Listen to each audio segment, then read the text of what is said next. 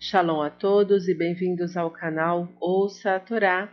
Vamos para a segunda aliá da Parashá Shemot. Está no livro de Êxodo, Shemot, no capítulo 1, versículo 18. Vamos ler até o capítulo 2, versículo 10. Vamos abrahar? Baruch atah Adonai Eloheinu melech haolam, asher barabanu mikol hamim, benatan lanu et toratu, Baruch atah Adonai, noten hatorá. Amém. Bendito sejas tu, eterno nosso Deus, Rei do Universo, que nos escolheste dentre todos os povos e nos deste a tua Torá. Bendito sejas tu, eterno, que outorgas a Torá. Amém.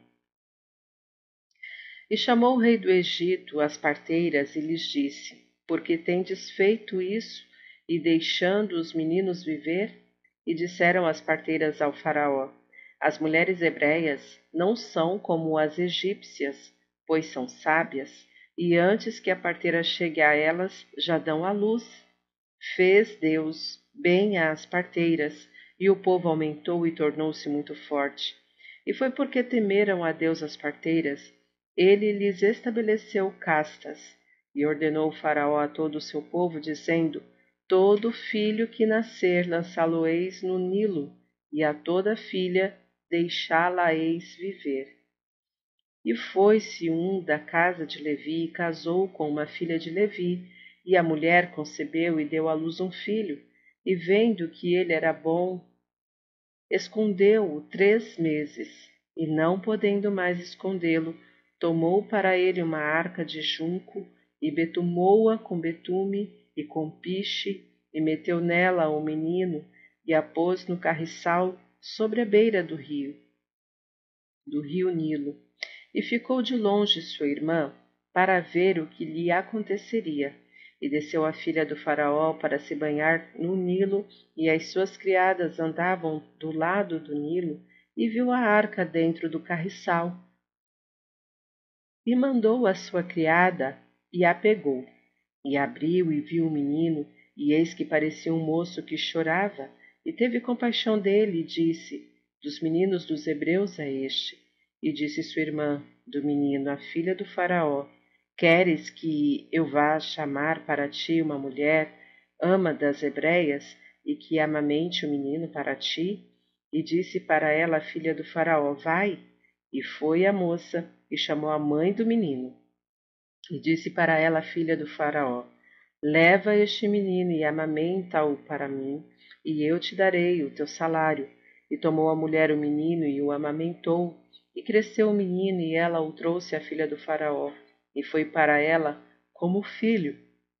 E chamou o seu nome Moisés, Moshe, e disse: Porque das águas o tirei. Amém. Baruch atah Adonai, Eloheinu melech haolam, asher natan lanu Verraie Olanatá Betorreino, Baru Ratá Adonai, Notem Hatorá.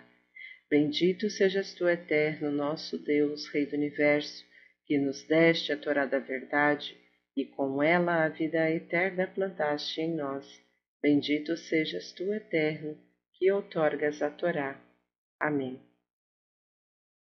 Vamos então aos comentários desta Paraxá.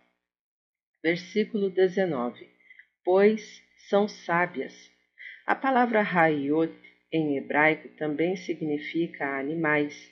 De acordo com esse sentido, as parteiras quiseram dizer ao faraó: as hebreias, nesse aspecto, são como os animais que não necessitam de ajuda para dar à luz. Versículo 21. Castas. As parteiras tiveram como recompensa pelo seu sacrifício que seus descendentes fossem sacerdotes e levita. Shifra é igual a Iorebed e reis. Uá igual a Miriam. Versículo 22. E ordenou faraó a todo o seu povo. Rashi comenta esse versículo de acordo com o Midrash. No dia em que Moisés nasceu, os astrólogos do Faraó informaram-no que naquele dia nascera o libertador dos israelitas, mas eles não podiam precisar se num lar judeu ou egípcio, mas que seu cruel fim seria nas águas. O Faraó então ordenou a morte de todo filho que nascer naquele dia, judeus e egípcios.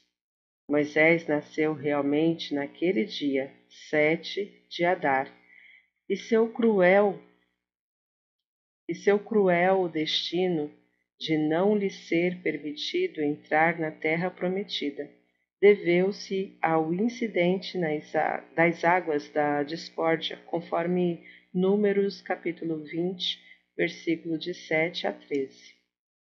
Sobre o versículo 1 do capítulo 2. Um da casa de Levi. Os nomes do pai, dos pais de Moisés aparecerão mais adiante no capítulo 6, versículo 20. Amram era neto de Levi e o líder espiritual de sua geração, e o Rebete era realmente filha de Levi, e segundo Rashi, teve Moisés miraculosamente aos cento e trinta anos. E casou. O Talmud relata que, devido ao decreto do faraó de matar todo menino recém-nascido, Amram divorciara-se de Yorebed para evitar tal tragédia. Miriam, então, uma menina de seis anos, argumentou com seu pai que dessa forma ele estava sendo mais cruel que o faraó, pois o faraó decretara o fim de todos os meninos.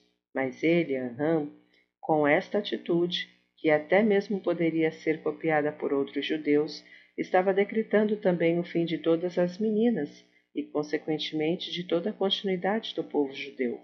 O justo Amram seguiu o conselho de sua filha, uma futura profetisa, e casou-se em segundas núpcias com sua ex-esposa Yorebed, gerando o futuro redentor de Israel. Versículo 2 Era bom. Desde o seu nascimento viu-se que Moisés era bom, que tove. Estas duas palavras foram empregadas na criação da luz, Gênesis 1, versículo 4, para iluminar a humanidade simbolizando assim a aurora de uma nova era. De acordo com o Talmud, era bom porque Moisés nasceu circuncidado, indicando um elevado grau de perfeição. Versículo 5 do capítulo 2. Pelas modernas escavações arqueológicas entre as figuras de pedra de, que ornamentam a majestosa estátua de Ramsés II, há uma figura que representa sua filha chamada Binat Anat, nome puramente cananeu semita, que na versão hebraica Binah Iá ou Bigiá, a história judaica preservou como a filha do faraó que tirou Moisés do rio. E a pegou. A divina providência conduz os acontecimentos de uma maneira escondida aos homens. O faraó, rei bárbaro e cruel, ordenou que atirassem todos os filhos dos israelitas ao Nilo, e, entretanto, Deus escolheu a filha do Faraó para salvar das águas aquele que deveria ser um dia o libertador de sua nação e que, por seu turno, faria afogar o tirano com todo o seu exército nas águas do Mar Vermelho. Fim dos comentários. Está gostando do conteúdo do canal? Não se esqueça, curta, comenta, compartilha. Se ainda não é inscrito, se inscreve também, ative o sininho e fique por dentro de todos os lançamentos. Shalom a todos!